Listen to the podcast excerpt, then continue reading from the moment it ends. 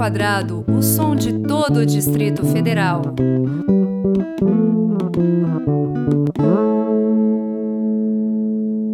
Bem-vindos a essa edição do Música ao Quadrado, na qual eu tenho a honra, a alegria de receber o músico, compositor, guitar hero, Dilo Daraújo. Pô, obrigado por ter vindo aqui, bicho. É uma satisfação ter você aqui. Poxa, Breno, eu tava louco para vir. Eu, eu, eu fico ouvindo, né? O seu podcast. E aí eu falei, pô, tomara que ele me chama, tomara que ele me chama. Aí você me chamou, eu falei, eba, deu certo. Rapaz, você tá morando fora, né? Tem um é, eu tô. Eu, eu- Você trabalha bastante fora da cidade também. a minha base hoje é São Paulo, mas eu venho a Brasília, tipo, no mínimo a cada dois meses, assim, né? É, Então eu acho que as, as, as agendas não sincronizaram. É, não, e também tem muita gente pra contar história, né? Não, eu, eu diria que tem muita gente assim. Eu acho que a quantidade de programa não vai dar tempo, porque tem muita gente em Brasília para fazer. Mas, bicho, ainda bem que a gente conseguiu sincronizar e fazer este bate-papo, porque, pô, é, tem que aproveitar que você, com esse trabalho novo, Guitarráfica, por exemplo, rodou, tá rodando bem, tem uma super recepção. É um trabalho de pesquisa, cara, em nível, sei lá, internacional, extraterrestre. A extraterrestre ainda não. Se bem que lá onde eu estive, em Table Mountain, que é uma montanha, a montanha da mesa, né? Foi encontrada a primeira carcaça de ser humano, que dizem que é de uma mulher. E, óbvio, super deteriorado, né? E há quem diga que esse esqueleto não é humano. Mas se não era humano, o que, que tinha antes do humano? Então pode ser que seja meio extraterreno também. E é uma, é uma experiência muito doida isso, né, cara? Como é que. Como Funciona. começou esse negócio de guitarra e África? É o seguinte, você é um guitarrista, você é um estudioso, um tremendo um pesquisador. Vamos começar por aí. Sou um fominha, aficionado. E aí chegou nesse Guitarra África. Isso, É. que é o meu trabalho mais recente, Mas, lançado no final do ano passado. mas você é um. Você é um.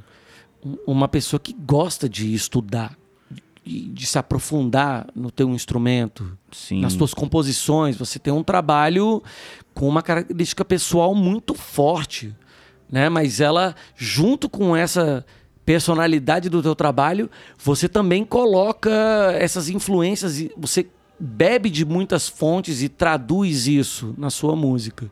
Como é que é essa pesquisa para o Guitarra África?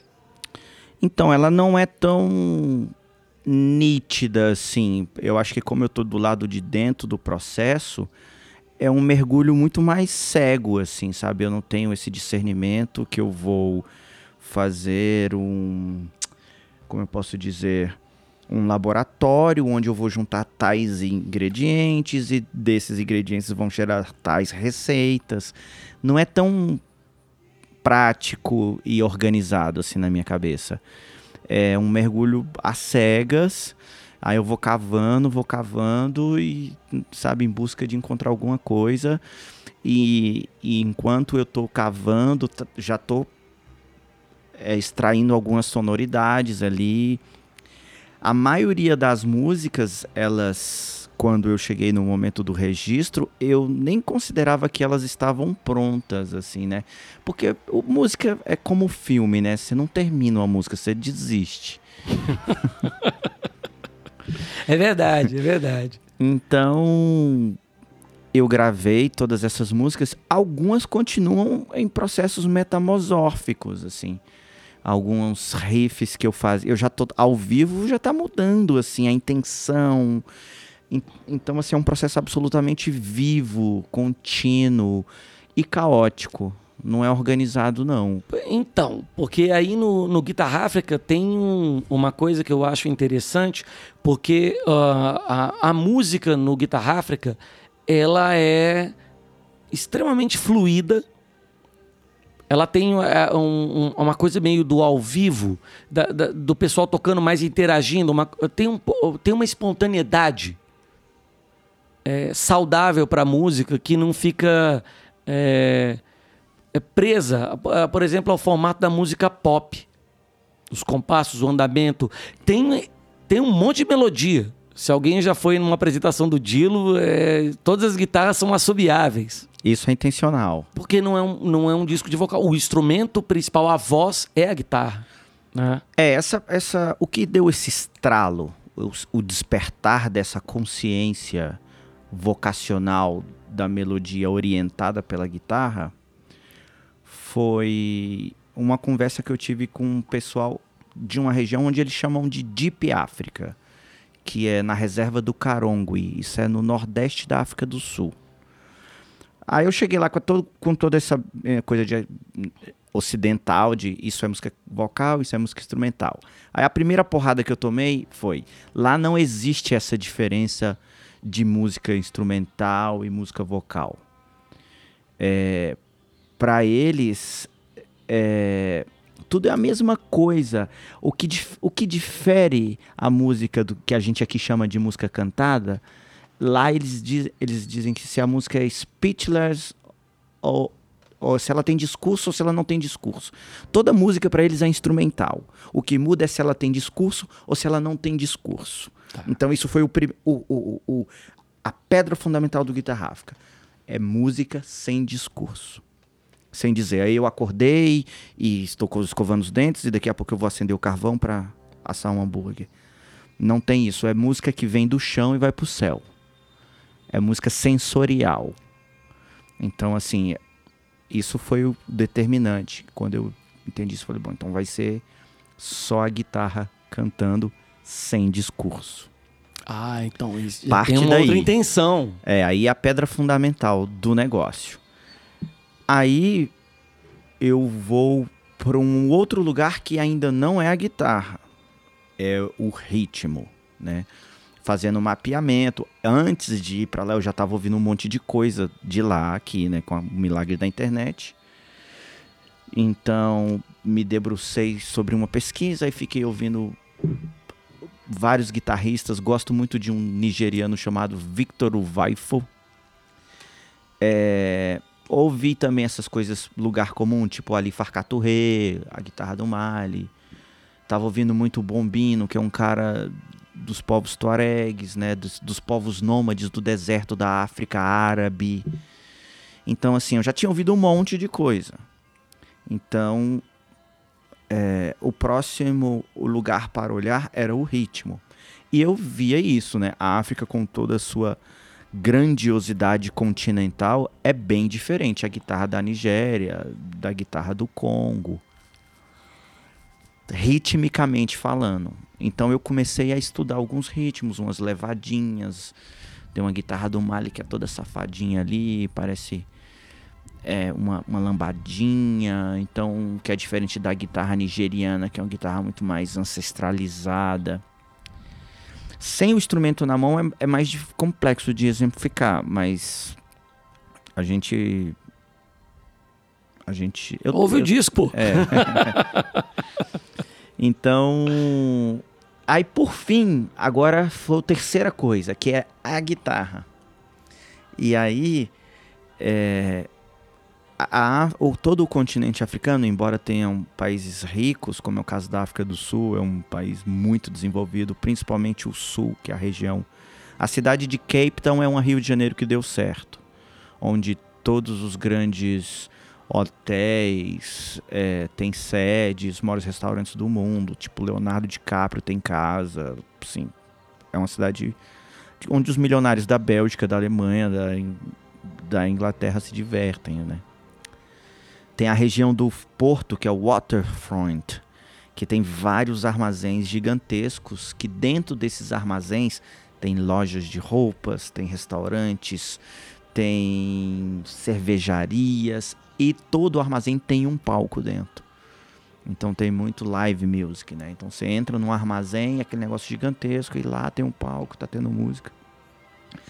E é comum da tradição da guitarra africana o que eles chamam de oil can guitar, que é uma guitarra feita com a lata de óleo, que é um galão. Aqui no Brasil a gente chamaria de galão, porque ele, ele tem 6 litros, é, ela é mais bojudinha Então isso era muito comum de ser encontrado no lixo, porque a África era um, foi um grande exportador de petróleo. Falhou aí no teu fone? Não, não, tá deve de ter sido o boa. meu aqui. A África foi um grande exportador de petróleo nos anos 60, 70. Então isso era muito comum de ser encontrado. E o continente, como é um continente que vive muita escassez, né, exceto a África, ela é gigantesca. O norte da África tem uma infraestrutura, que é a África do Mediterrâneo, né? E o sul, que é a África do Sul. Então tem desenvolvimento e tecnologia nesses lugares. O miolão, bicho, bateria é feito com resto de chinelo, prato é lata, é, guitarra é, é um pedaço de madeira com, com essa com essa lata de óleo como caixa de ressonância e as cordas são arames. É uma cultura de reaproveitamento. Então isso se reflete timbricamente também. As guitarras não afinam direito. Esse, guitarrista que eu tô falando, o Victor Weifel, ele tem um disco de 72 chamado Guitar Boy, que, mano, tipo, afinador ali passou longe. Então, assim, é, eu acho que não devia ter um afinador na cidade, né? Imagina, em 72, na Nigéria, provavelmente não tinha um afinador eletrônico como Não, tinha em Londres, não- né? Então, a técnica de gravação, os gravadores que chegavam na África era material que foi usado na Primeira Guerra Mundial. Esses gravadores de meia polegada, de dois canais, que tinham sido usados em larga escala na Primeira Guerra. Isso quando virou material defasado por conta da Segunda Guerra, tudo isso entrou nos navios e foi jogado, né, pros tanto aqui para América Central ali, Dominica, Martinica, né? A Jamaica, inclusive, A aproveitou Jamaica, muito. exatamente. Exatamente, que tava ali. Então, esses gravadores do Tough Gong Studio, né? Onde, Sim. onde o reggae music se aparece, é um dos lugares que recebiam essa tecnologia defasada. E a África, por ter tantas colônias belgas, francesas, né, recebiam esses materiais aí. Seriam um lixo eletrônico dos anos 60, né? Os gravadores de duas polegadas. Por que, que eu tô falando isso? Por conta da sonoridade. Então, assim, eram guitarras meio que produzidas artesanalmente, tinha algumas que já eram industrializadas. Curiosamente, chegavam umas coisas. Eu acho que por conta ali das, das embarcações, dos, dos navios que vinham ali da Ásia e paravam na África, no porto de Moçambique para descanso, até que seguissem viagem para as Américas. Então, às vezes pintavam uma guitarra japonesa, umas Teisco, sabe? Uns, umas guitarras em meio dos anos 50, 60. Tesco é um negócio que hoje virou item de colecionador É, e era uma coisa... Era uma guitarra barata, né? Era guitarra Os- barata. Os né? japoneses Popular. faziam, é, vendiam em mercado no Japão, assim. não- E então, essa é- foi a tríade. Música sem discurso, ritmo e timbre. Isso norteou a criação das músicas que eu vim a batizar o álbum Guitarra África. E aí... Respondi sua pergunta? Respondeu, respondeu. Tá muito bem respondido e bastante didático, inclusive. Porque é, uma coisa que me impressiona é a capacidade. Porque você teve uma, uma preocupação em traduzir bem essa sonoridade, mas ela ainda, ainda é um brasileiro, é um Sim, Pesquisador. Um, suje- um sujeito de Taguatinga, Tô- filho de pernambucano com mineira, e eu em nenhum momento tenho a menor pretensão de ser representante da preservação da memória da guitarra africana. Zero. Mas você traduziu muito bem aquela vibe. Isso que você falou da, da, da música sem o discurso, Aham. do ritmo e do timbre, porque isso pra eles é um, Aham, né, é, é a espinha dorsal daquela aham. dessa- da música elétrica africana. Exatamente. Em diversos, logicamente diferente. Eu, eu- eu tinha uns discos aqui do Mali, é, Gana, Aham. que tem essas guitarras elétricas e um não parece com o outro. Tem um meu preferido que é o ET Mensa, que ele, ele é trompetista, mas tem um Aham. disco dele que é maravilhoso, que é uma hidrelétrica com o mapa da África na capa, que é uma coisa muito louca, mas que já tem essa, essa coisa da música elétrica. Né?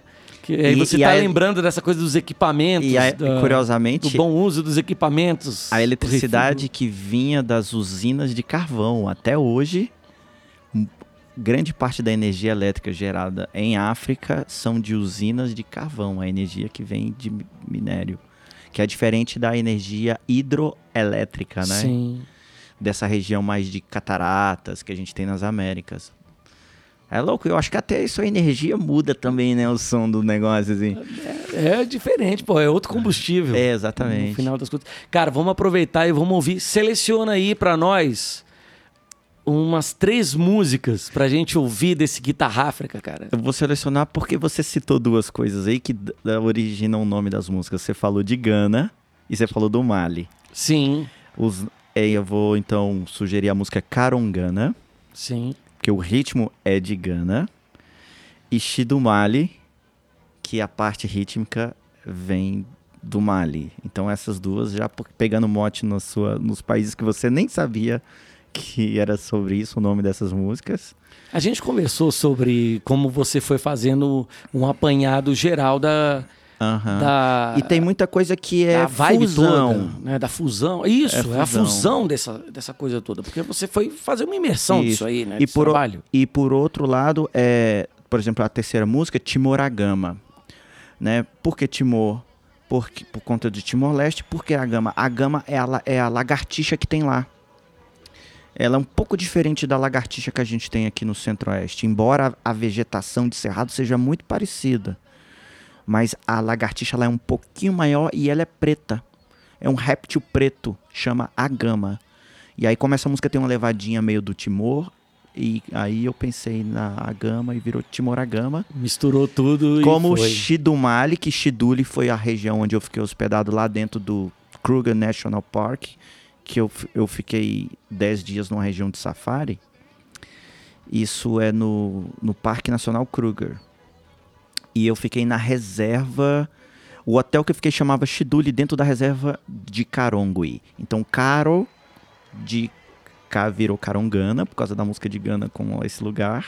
Shidumali é o, o nome do lodge que eu fiquei, seria. Um lodge é um tipo de hot- hotel, né? Uma estalagem. É, exatamente. L- é, então eu fiz fusões com os nomes, com coisas de, de- da minha vivência, experiências empíricas, de ah, eu estive nesse lugar e ouvi isso, então a música vira a, a fusão dos nomes desse lugar com essa experiência.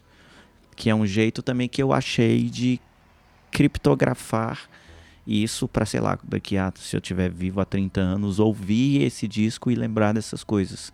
Porque no fundo, no fundo, o que eu faço é, é criar a trilha sonora da minha existência.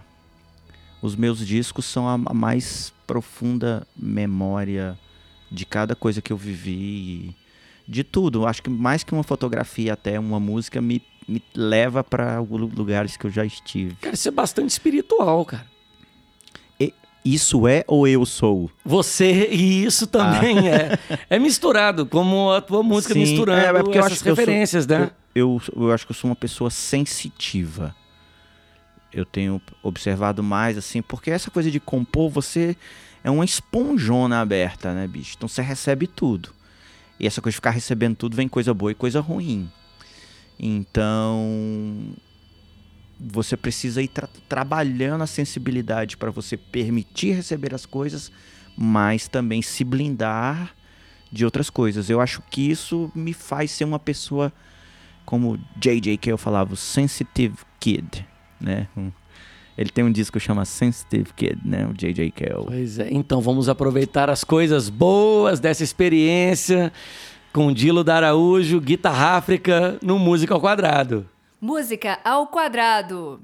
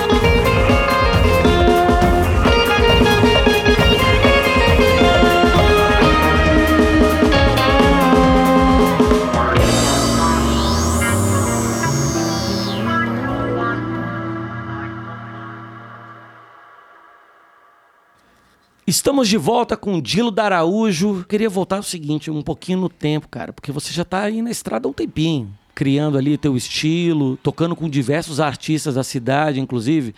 Tava, comentei com você que vi uma foto sua lá com o Kiko Pérez, o Celso Salim. Uhum. É minha geração, né? Eu sou dessa geração de guitarristas aí que é essa leva que veio Barbosa, que é a galera que cresceu em Brasília nos anos 90, eram adolescentes nos anos 90, né? Sim, tava ali dando um, dando um gás nessa Isso. época, né? Bom, eu sou de Taguatinga, então eu tinha uma banda chamada Marçal que vinha tocar no plano. Então as nossas primeiras apresentações foi no Colégio Elefante Branco, a gente tocou na casa do Teatro Amador, a gente tocou na feira de música, no Teatro Garagem. Ali é muito fera. A gente fez esse circuito aqui dos anos 90, né? E aí, isso me levou a tocar com outros artistas. Eu fiquei um tempo tocando com Renato Matos. E aí fui ser guitarrista de apoio da banda do Celso Salim, que tinha recentemente voltado de Los Angeles e quis montar uma banda aqui em Brasília. Nessa época ele estava gravando o, disco, o segundo disco dele, e aí a gente fez o circuito de blues que existia na época ali. A gente saía tocando no interior de São Paulo, fazia Vinhedo, Campinas, Louveira, próprio São Paulo. É... E nesse, nesse momento da minha vida, eu entendi que eu não queria ser só um músico de apoio.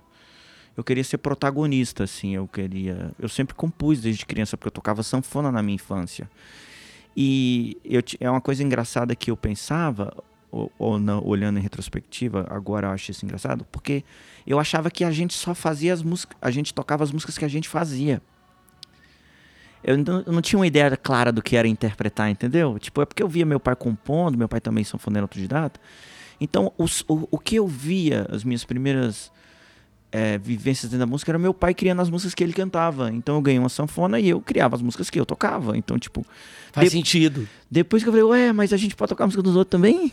Né? Então, essa coisa da, do intérprete veio depois, curiosamente comecei aí pela, sei lá, um caminho inverso, né? Mas vai pegando cancha também, né, cara? Com esse bando de músico experiente, fazer umas viagens dessa, ah, dar uma demais, volta. demais. Essa coisa de música africana, depois eu penso, lembrando, começa muito com a experiência com o Renato Matos. Ele tinha voltado de Paris, ele tinha trazido na época, era novidade, um aparelho de MD, lembra aqueles MD? Sim, sim. Parecia um disquete Isso, de com... 3,5, só que com o CD dentro. Exatamente, com muita música de dub, jamaicana, coisa que não existia no Brasil, exceto é pré-internet, né? É bem... Então eu já estava sendo aplicado esquema. em dub, em música jamaicana, em música africana mesmo assim, eu, eu tava interessado em, na guitarra inglesa, né? Eu tava interessado em Led Zeppelin, em Eric Clapton, em Deep Purple, era o que eu tava interessado e gosto disso até hoje. É, mas estava recebendo ali também. Eu gravava minhas fitinhas, então botava ali no carrinho, fusquinha que eu tinha, já indo para essas gigs, fazer Gates Pub. E, e tava ali tocando, acabava ali a, o, o, disco do, do, do Deep Purple, aí sobrava ali uns 20 minutos de fita virgem, um, tacava as coisas do MD do Renato Matos. E comecei a ouvir coisas que depois que eu vim descobrir o que que era. E aí, então assim, fui eu que forcei a voltar no Guitarra África por conta dessa coisa de já ter tido contato com música de África, por conta dessa vivência com o Renato Matos, né? Mas aí que, aí que nós estávamos. Sim, aí tá Aí daqui para frente viagens. foi quando eu falei, não, agora eu quero fazer meus próprios discos né? Que aí foi o Crocodilo Gang, esse da foto que você viu hoje, do TBT. Sim, sim. Lançado em 2004 pela GRV Discos, no Teatro Nacional de Brasília. Um disco que teve uma participação de vários amigos. Foi o, foi o, o Rebento, né? O disco que me lançou como compositor. Eu não não cantava, até honestamente, eu nem até hoje eu não gosto de cantar. Eu não me considero um canário. Eu não emociono as pessoas quando eu canto, eu acho eu canto as músicas que eu faço, né? Mas eu queria só ser guitarrista. E eu tinha uns temas instrumentais. Aí os meus amigos, Rafael Cury, Celso Salim, não, bicho, canta, canta, faz música cantada. O Rafael Cury tem mania de estimular a galera a cantar, né? É, exatamente. É, um instrumento dele, ele fica só pilhando, botando pilha. E, e, por essas coisas de viagem que a gente fazia junto, pô, a gente enchia um carro de, de equipamento e metia o pé, bicho, pra guarda do embaú. Então a gente tinha dois mil quilômetros para ficar escrevendo letra, para ficar mostrando música. Então eu, esse primeiro disco, o Crocodilo Gang, ele nasceu muito dessa. Eu digo que o Rafael Cury é a mãe do disco. Ele é a, a, placenta que gestou, porque ele vinha com letra, com melodia. Falou, não, vamos fazer cantada. Falei, não, então bota uns instrumentais. Por isso, Crocodilo Gang é um disco de nove músicas, onde três são instrumentais e seis são cantadas. E aí, o, o próximo disco, que é o Mestiço de 2008, nessa época eu estava morando no Rio, por ocasião do curso de música para cinema que eu fazia, é, ele vem totalmente diferente porque ele, eu mudei. O Crocodilo Gang foi escrito em inglês. Uhum. As letras são em inglês. Por conta dessa vivência do Rafael Cury.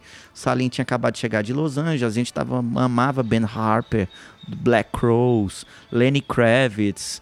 Era, essa era a nossa onda. Então, assim, a gente ouvia música em inglês. Então, foi muito natural fazer música em inglês também, né? Por conta dessa era o que tocava no nosso rádio, era isso. Era ben Harper, Lenny Kravitz, Black Rose. É, já tava na vibe também, é. né? Vai.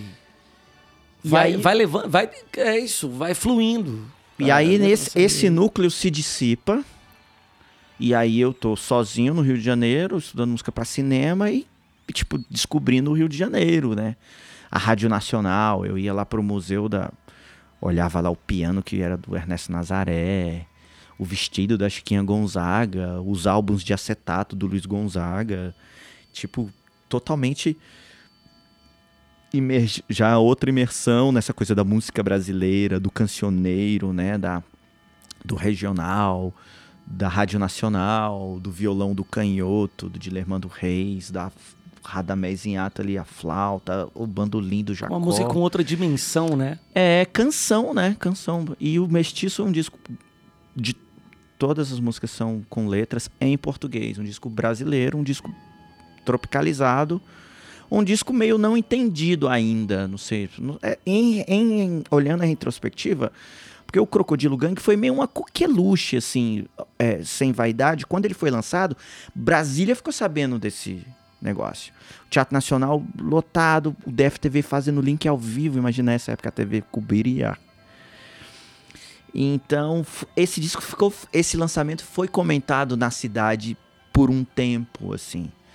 A gente sentia essa atmosfera que a cidade soube desse negócio, porque tinha muita gente envolvida.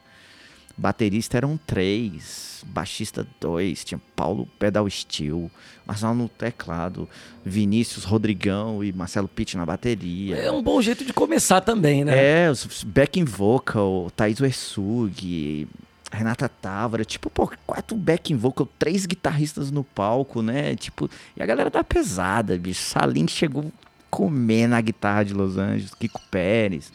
Então, assim, eu tava muito bem amparado de amigos comprando o meu barulho.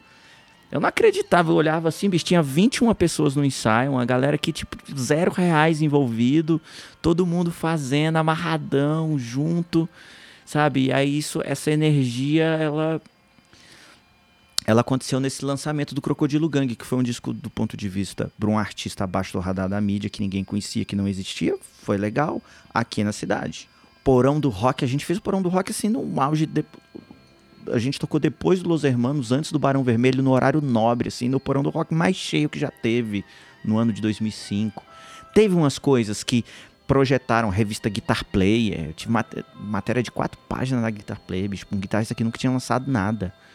Hoje em dia as revistas não existem mais, mas naquela época, bicho, tu sair numa revista de guitarra era uma onda. Claro, um guitarrista sair na Guitar Player ainda é bom, né? ainda é bom pra caramba. Então, assim, teve esse tipo de notoriedade. Já o Mestiço, que sai em 2008, ninguém dá a menor bola. Ninguém deu a menor bola pro disco Mestiço. Tem umas pessoas que gostam, pede música, a música Estilhaço, uma, das, uma música que me acompanha desde que ela foi lançada, ela é do Mestiço.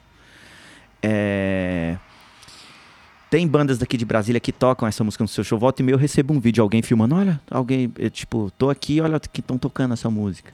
Aí eu recebo vídeos, vejo algumas bandas aqui de Brasília tocam essa música. Pô, ela... É uma repercussão muito boa também, né? Quando ela reverbera, quando o teu trabalho reverbera. Comparado ao Crocodilo Gang, ele não teve repercussão. O disco ele foi lançado pela Sony Então, assim, tinha uma expectativa de uma música lá integrar uma novela da época. Por isso que a música chama Duas Caras, porque a novela chamava Duas Caras. Era uma música sob encomenda por um escritor da Globo que estava já começando a fazer a novela. Só que aí, uma semana antes da novela ir ao ar, ele foi demitido. E aí toda a trilha sonora também rodou junto com ele. Então, assim, eu meti essa na trave. Que, história, que história, bicho. É, por conta de uma grande amiga minha, compositora da pesada, Simone Sabac, que é irmã do Marcelo Sabac, uma família daqui de Brasília, de, de, artistas que foram pro Rio nos anos 80. Então o Marcelo até hoje escreve dramaturgia, escreve para teatro. Simone Sabac compôs músicas que o Brasil inteiro canta na voz de Ana Carolina. Então, assim, como eles são de uma geração antes da minha, chegando lá eu fui meio acolhido pela Simone Sabac. Ela, vem cá, deixa eu te ensinar a canetar isso direito. Música é assim, ó. É Pô, você verso, é bom pra caramba, é né? Porra, ela é mais trina. Aprendizado. É, eu já sinistro. tinha sugado um monte do Renato Matos, então essa convivência com a Simone Sabac foi massa. Porque ela me ajudou muito a, a entender o papel da canção, a condução, o verso, a ponte, o refrão, a hora do solo, tudo. Ela me ajudou muito nisso. Então tinha essa expectativa, né, de caramba, agora eu vou tocar nas rádios do Brasil inteiro. E não, isso não aconteceu. Era na linguagem de hoje da internet o disco fludou, né? A enchente levou. e aí quatro anos depois, eu já meio tipo, ah, porra, esse negócio de música é foda. Não... Aí fiz o Jacaretaguá, um disco completamente amargo, no sentido de vomitar todas as minhas frustrações, né? As letras são todas uh, um tratado de psicanálise sobre rejeição, sobre fracasso, sobre sobre pesadelos. Vamos assim. voltar no Jacaretaguá, mas antes vamos ouvir. Vamos pegar duas do Crocodilo Gang e vamos ouvir duas do, do Mestiço. Tá. Pra galera ter uma ideia do panorama de como é que tava funcionando. E aí a gente volta no Jacaré-Itaguá, que pra mim o disco é exatamente isso, que você botou os bofs pra fora. Isso. Então, do Crocodilo Gang pode ser um instrumental, que era o disco que eu queria fazer, Virgílios uhum. Groove, e uma outra cantada chamada Almost Morning, que é uma Beleza. baladinha meio Ben Harper wannabe. Assim. E você tocou no rádio pra caramba. Sim, tocou, tocou bastante. E aí, do Mestiço. Do Mestiço Duas Caras, que Vamos ia nessa. entrar na novela Duas Caras e não entrou. Uhum. E Estilhaço, que é a, que, a música desse disco que ganhou vida e ela até hoje tá aí viva. Qual o acorde aí pra todo mundo lembrar? Ré com sétima e nona. com Dilo Daraújo no Música ao Quadrado. Música ao Quadrado.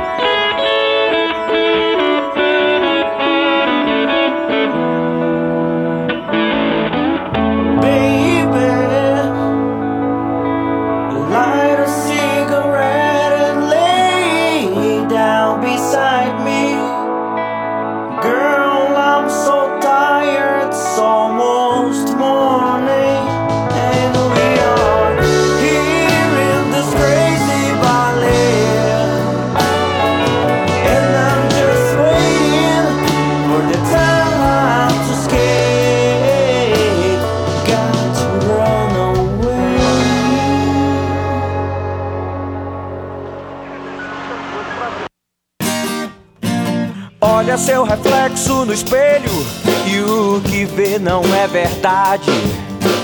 Olha pra verdade e o que vê não tá descrito no espelho. Máscaras, mentiras, devaneios pra chamar de liberdade. Mas a liberdade a gente sabe não suporta cativeiros. Diz quem é você, cara. Diz qual é você. Qual foi a face que te escolheu? Me diz que rosto foi que te escondeu. Antes de raiar o dia, se doía o travesseiro que você dormiu.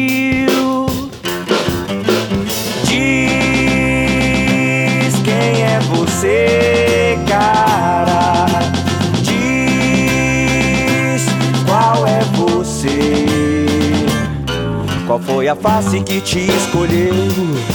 Me diz que rosto foi que te escondeu Antes de raiar o dia Se doía o travesseiro que você dormiu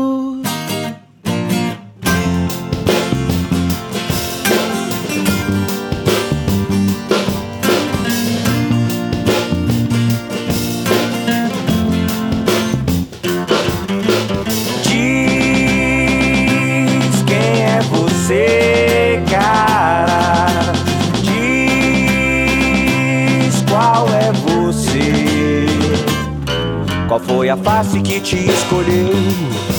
Me diz que rosto foi que te escondeu. Antes de raiar o dia, se doía o travesseiro que você dormiu.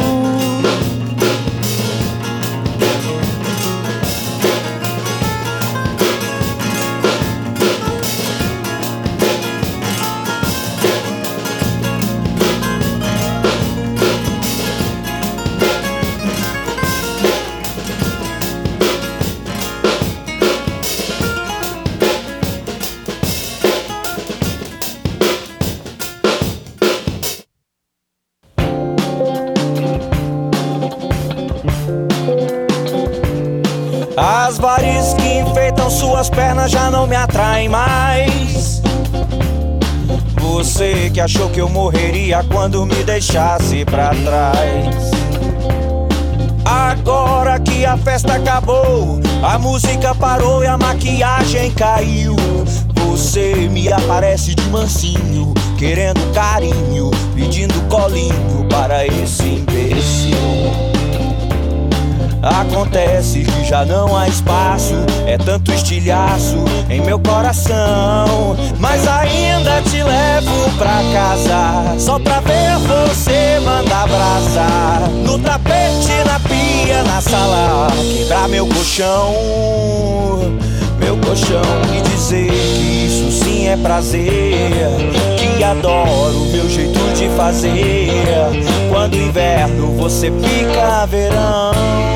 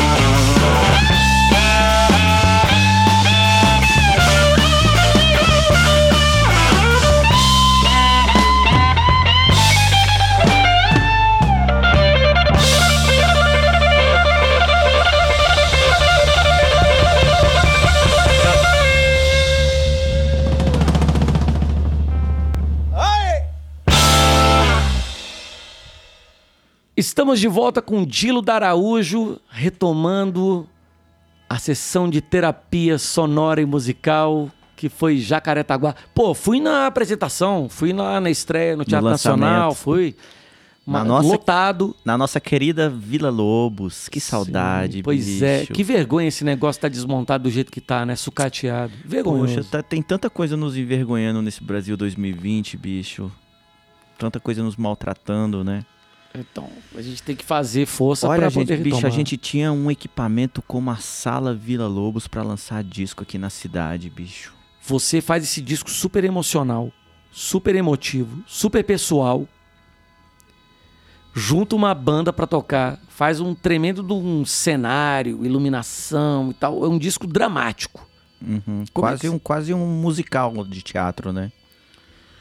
E aí, como é que é essa experiência de pegar e botar os bofs pra fora numa situação daquela, cara? Ah, era uma situação de. Assim, eu, tava, eu tinha passado por algumas frustrações, final de relacionamento, é, falta de dinheiro.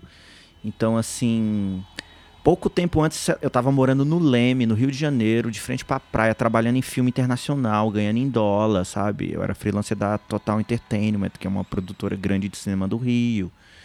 Então tava, a vida tava indo muito bem, obrigado. Aí, tipo, numa reviravolta em dois anos e meio, tipo, eu, eu tava morando em Taguatinga, na casa da minha mãe, sem grana, as músicas não não explodiram, sabe? Todo o meu investimento de, ah, vou fazer discos, vou, sabe? Aquela esse glamourização que a gente imagina nos vendo em revista, ouvindo músicas, né? Eu vi que nada disso era era sólido. Tudo isso se desmanchava no ar. E aí eu fiz isso, escrevi todas essas músicas pra não pirar assim. E aí esse disco me dá uma reanimada, porque o ano era 2012, era, foi o apogeu da popularização do Facebook no Brasil. Todo mundo até um ano antes usava Orkut. Em 2011, é, as pessoas começam a aderir ao Facebook. E em 2012, todo mundo está no Facebook. E a coisa mais quente de prática no Facebook era compartilhar coisas. De preferência, coisas inéditas. Tipo, olha, eu sei isso e você não sabe.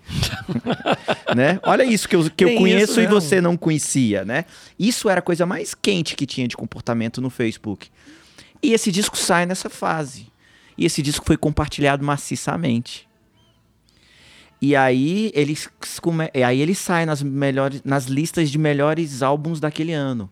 Essas listas relevantes de é, O Embrulhador, a PCA, que é a Associação Paulista de Crítica de Arte, Sim. nota na revista Bravo, que ainda existia a revista impressa, né? Então isso reaqueceu. Aí eu fui tocar em Londres por conta disso, porque teve um evento lá chamado Cerrado do Save, que era um evento de conscientização da preservação do Cerrado. Então foi artistas de região de Cerrado de, de várias partes do mundo. E lá fui eu tocar em Londres o, o Jacaretaguá. Então assim, embora eu tava ali, sei lá, na ressaca ainda meio É até bom pra não pensar na ressaca, né? né? Então, assim, deu esse refresh aí. Eu falei, opa, não tô tão morto assim quanto eu imaginava que eu estava liquidado, né? E o Jacaretaguá foi dessa, dessa morte, ele me dá o renascimento. Eu falo, opa, ainda tô vivo. Tô no game. E aí foram. E aí, pa- paralelamente, eu fui sendo convidado para fazer outros projetos. Parti- Participei do Sistema Criolina Sim, sim. né, turnê na Austrália, enfim, ou tinha outras outros sabores ali. Participamos de vários shows importantes. Todo artista que vinha de fora do Brasil, a gente estava abrindo. E ter Gotham Project no Museu da República, era o sistema criolina que abria. Numa época, né, também que tinha a gente era era incensado pela, pelo poder público, a cidade gostava da banda, então tivemos ali a nossa nós surfamos um pouco na maré da boa onda ali um período. E chega o ano de 2015 eu começo a compor o disco Mamãe Mamãe, né? Em- Embora embora- Mamãe é uma música muito, muito bonita, inclusive. Obrigado. Essa música ganhou prêmio bastante, né? Ela ganhou pr- prêmio não só a música, como ganhou o prêmio de melhor música com letra da Rádio Nacional, mas o clipe dela ganhou o melhor videoclipe no Mostra de Curtas Internacional. Então, assim, Mamãe, Mamãe foi a música que mais me projetou. Tipo, eu soube, agora há pouco tempo eu tive em Porto Alegre, a UFRS, eu não sei se é URFIS, eu não sei como pronunciar. Universidade Federal do Rio Grande do Sul. É o FRS. É, né? Teve um ano que esse videoclipe foi o instrumento de orientação do curso de audiovisual. Olha que maneiro, cara.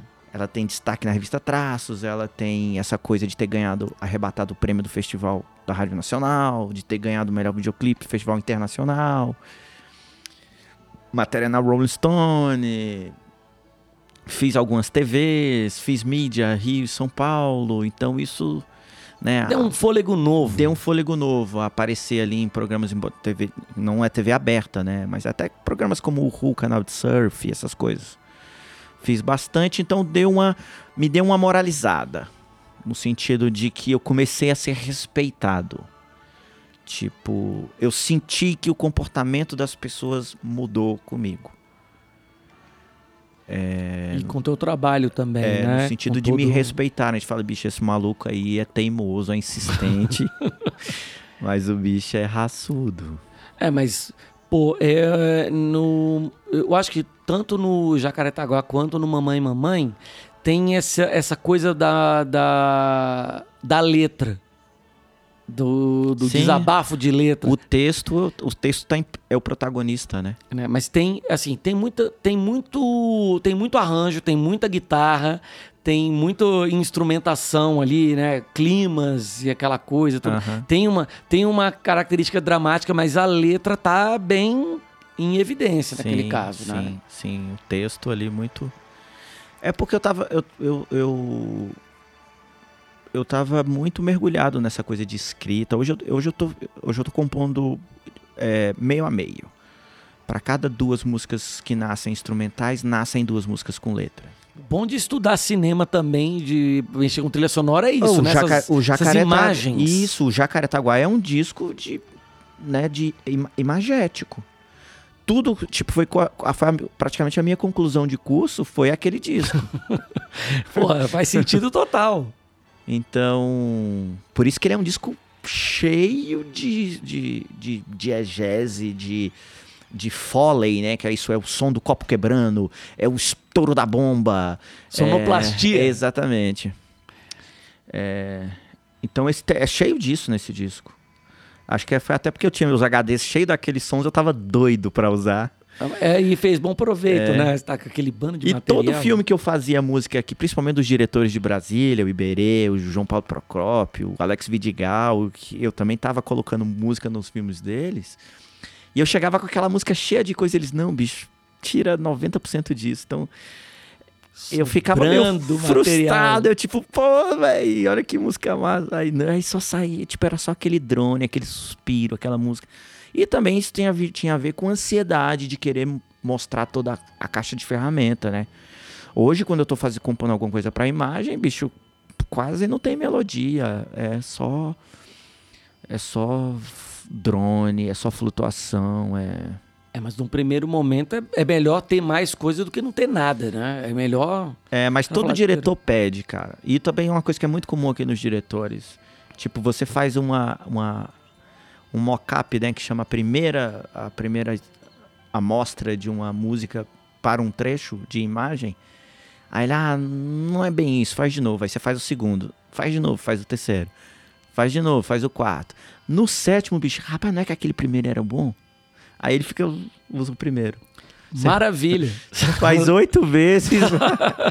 para voltar pro começo. É, isso é muito comum. Bom, Vamos ouvir duas do Jacaretaguá e duas do Mamãe Mamãe, cara? Vamos. Vamos separar aí pra, pra entrar, aproveitar esse ensejo das trilhas sonoras. Vamos, então do Jacaretaguá acho que Mamãe... Oh, ai, desculpa. Oh. Antena de Bombril. Aham. Uhum. E a própria Jacaretaguá. Tá, beleza. Que já tem um flerte ali com Afrobeat. Aí vale a pena dar essa... Né, ela tem aquela...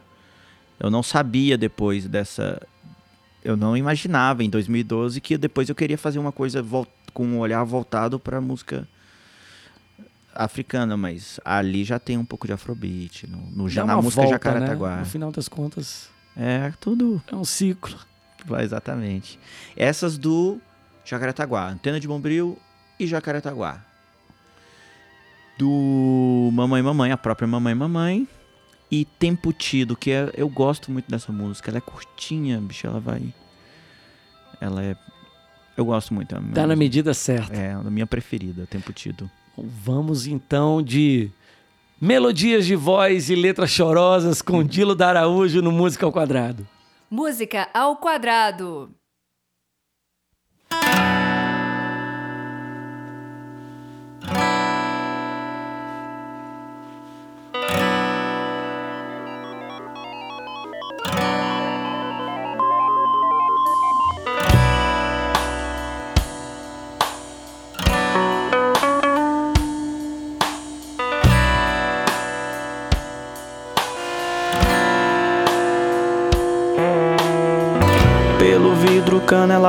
Caneluda silhueta.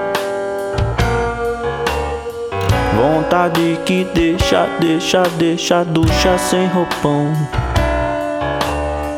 E bota pilha num controle viciante seriado. Embala o sonho aqui de dentro deste nobre barracão. por uma antena de bombril.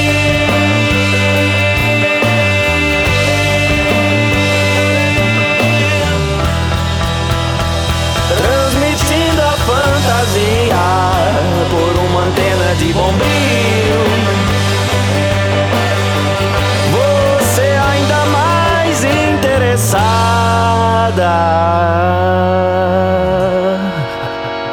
em seu canal de pay-per-view.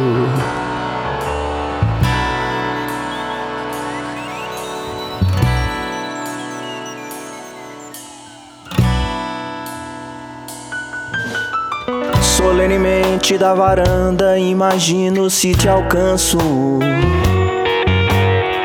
Interagir no teu mundinho indivisível, solidão. A blindagem te protege, nos isola, nos separa. E a vida passa, volta e meia já passou.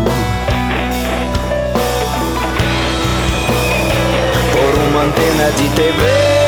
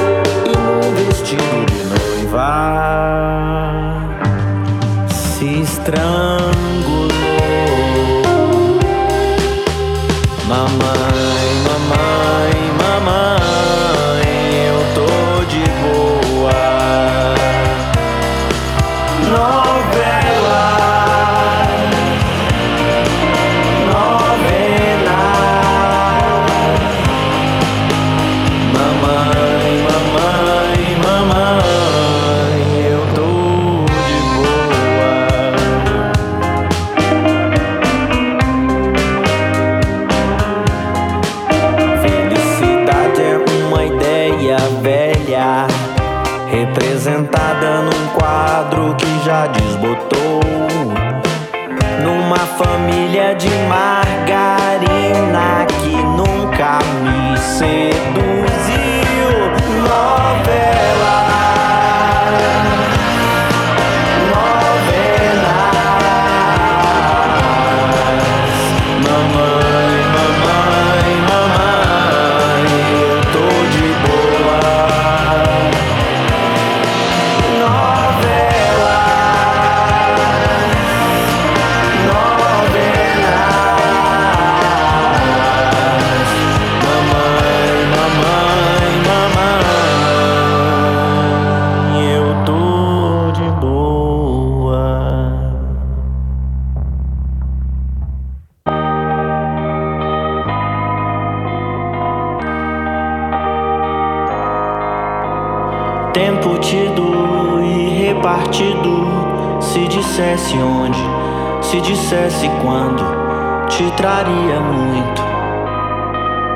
faria.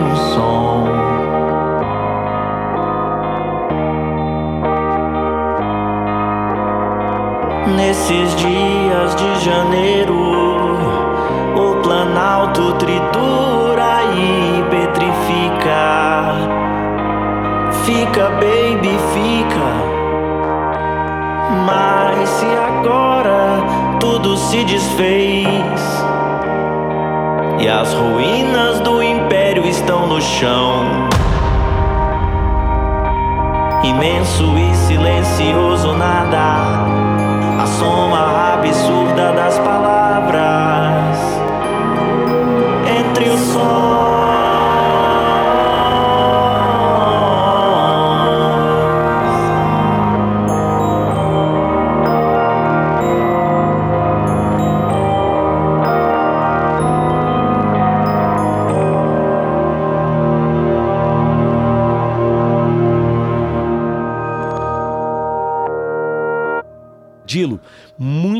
obrigado por você ter vindo, cara, tirar um tempinho, aparecer. Finalmente conseguimos sincronizar, porque afinal de contas você está morando fora, trabalha aí bastante, corre bastante. Né? Poxa, Brenão, um, assim, não é porque eu estou na tua frente não, mas eu eu sou fã da, da família Fum, Fumarte, né?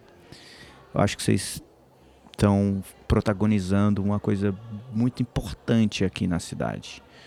Vocês são o que eu chamaria de, de o porto criativo em ebulição do que essa cidade está produzindo hoje. É, eu vejo você sempre apoiando projetos autorais, projetos que às vezes não tem dinheiro nenhum. Isso é importante. Né? Tem que devolver para a cidade o que a cidade oferece para nós, cara. Pô, depois de tantos anos. Eu, eu entendo que os que- estúdios são instituições comerciais, que elas precisam de dinheiro para pagar energia elétrica, manutenção de equipamento. Mas al- algumas coisas não, não podem trabalhar nessa lógica, né?